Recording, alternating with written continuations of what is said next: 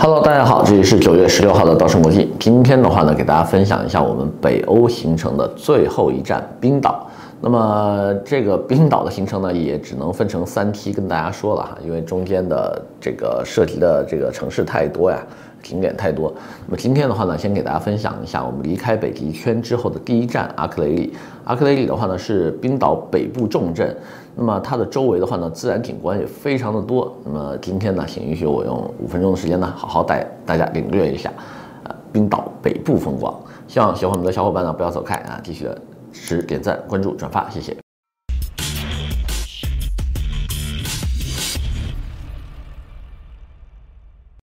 Hello，大家好。那今天的话呢，给大家分享一下阿克雷里的这个行程哈。因为当时我们离开了北极圈之后呢，第一站就是呃冰岛北部重镇阿克雷里。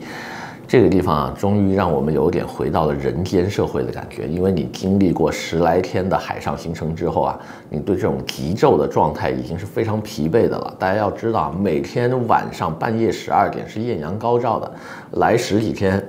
你睡眠早就。错乱了，就没有正常的生物钟了，所以到了这个小镇之后，突然觉得，哎呀，好亲切啊！原来这个地方是有日落的。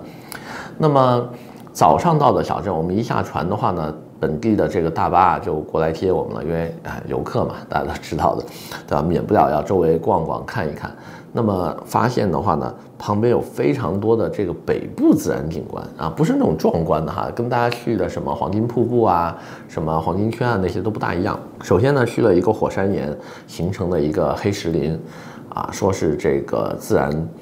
呃，景观里面比较壮丽的，但是我感觉也跟云南的这个石林差不多，而且的话呢，全是黑色的，也不好看。关键呢是看它的这个地质现象。就是呢，它这些个黑色的石头呢，其实都是火山喷发的岩浆，但是呢，这些喷发它没有那么剧烈，它是在一个平面上慢慢的往上涌出来的，所以每次涌一点点呢，它就凝固了，啊，下一次喷的时候呢，再往上呃推一点，慢慢把这个地势给推高，形成了一个这样的黑石林啊，挺有意思的啊，但是我个人感觉没有那么好看啊，就不是那种壮丽的景观。然后呢，马上又去了它旁边的一个硫磺湖。硫磺湖非常有意思哈，整个冰岛给人的感觉都是绿绿的，对吧？啊，最多呢有些火山岩地质结构的地方呢是黑黑的，对吧？比如说黑沙滩呐、黑石林呐等等。但这个地方全是黄色的，并且的话呢，非常像美国的那个黄石公园里面的那个硫磺湖啊，跟犹他州的这个盐湖城也有点像，就是白白黄黄的那种地质结构，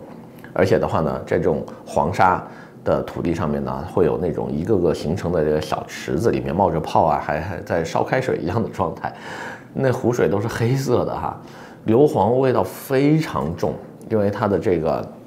火山口一样的地质结构嘛，所以它里面的硫磺气味是非常刺鼻的啊、但是呢，去看一下也觉得哎挺有意思哈，等于地球在你眼前烧开水。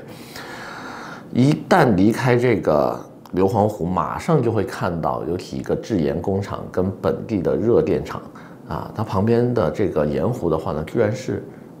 碧蓝色的，就跟旁边的那个黑湖形成一个鲜明的对比，非常的漂亮。可惜没法下车哈。然后最后的话呢，我们呃经过一天的这个游览呢，下午到达这个众神瀑布。众神瀑布其实在冰岛来说的话呢，不算是一个很壮观的景点，因为它的这个呃高低落差不是最大的。然后它的这个横截面的这个宽度也不是最大的，所以的话呢，当时我们都觉得，哎呀，可看可不看吧。但是呢，一下车发现挺有意思的这个地方，因为它的这个水流是最充足的，所以它的流这个水的流速啊非常的急。然后大家站在这个瀑布旁边的话呢，是可以感受啊，对吧？就是冰川融雪的这个量。哇，那个是非常有意思，而且的话呢，水非常非常的碧蓝，跟国内你去比如说黄果树啊，看一些这些水，呃，它没有什么颜色啊，那个感觉是不一样。那么最后的话呢，再回到阿克雷里，阿克雷里的话呢，这个小城你别看它特别小哈，但是它是一个浓缩的风景画，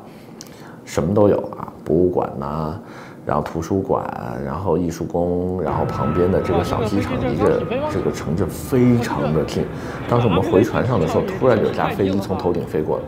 那个感觉就是它刚刚起飞哈，没没没多久的那种那种感觉，就感觉怎么这么近啊？然后一看哦，离我们远处可能三百米不到就是他们的机场，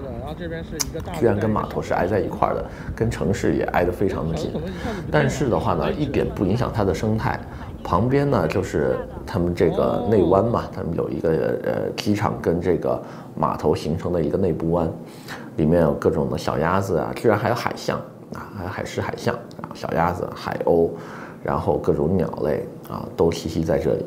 而且的话呢，这个小镇居然还有诺斯六十六的这个奥特莱斯，这个品牌非常棒哈。大家如果经常会去北欧或者北极圈呐，或者是比如说加拿大北部旅游的话。建议大家可以关注一下这个品牌，防水做得非常好，而且它是透气的啊，就是用了那个 Gore-Tex 的技术，呃，长得也不丑，关键呢比什么始祖鸟啊那那些品牌都要便宜很多，所以大家如果有空去冰岛的话呢，不妨关注一下。最后呢，就是最有意思的这个小镇有个特点哈，红绿灯全部都是一个红色的爱心的形状哈，就是那个红灯。传说呢是因为最早期啊。这个欧债危机爆发的时候，冰岛首当其冲，因为它是第一个啊爆发危机的一个国家。那么当时呢，很多冰岛人啊失业啊、背上债务啊等等。那么政府呢，为了体现这个人文关怀啊，怕他们对吧得抑郁啊、自杀什么的，因为北欧自杀率一直非常高嘛。然后的话呢，把所有的这个红绿灯的红灯呢变成一个爱心的形状，特别的有爱。就整个小镇吧，给你，呃。没有那种特别壮阔的那种风景哈，但是它是有点像哈尔施塔特那种，就是人文气息非常浓厚。如果大家有兴趣呢，不妨去那边走一走。那么今天时间的关系啊，不能介绍太多了。下期节目的话呢，介绍冰岛的第二站，啊，叫做格里塞姆岛啊，我们把它简称叫鸟岛比较容易记，因为上面非常非常多的。北欧鸟类，而且的话呢也非常的出片，下期给大家好好介绍一下。今天先聊这么多，我们下期再见。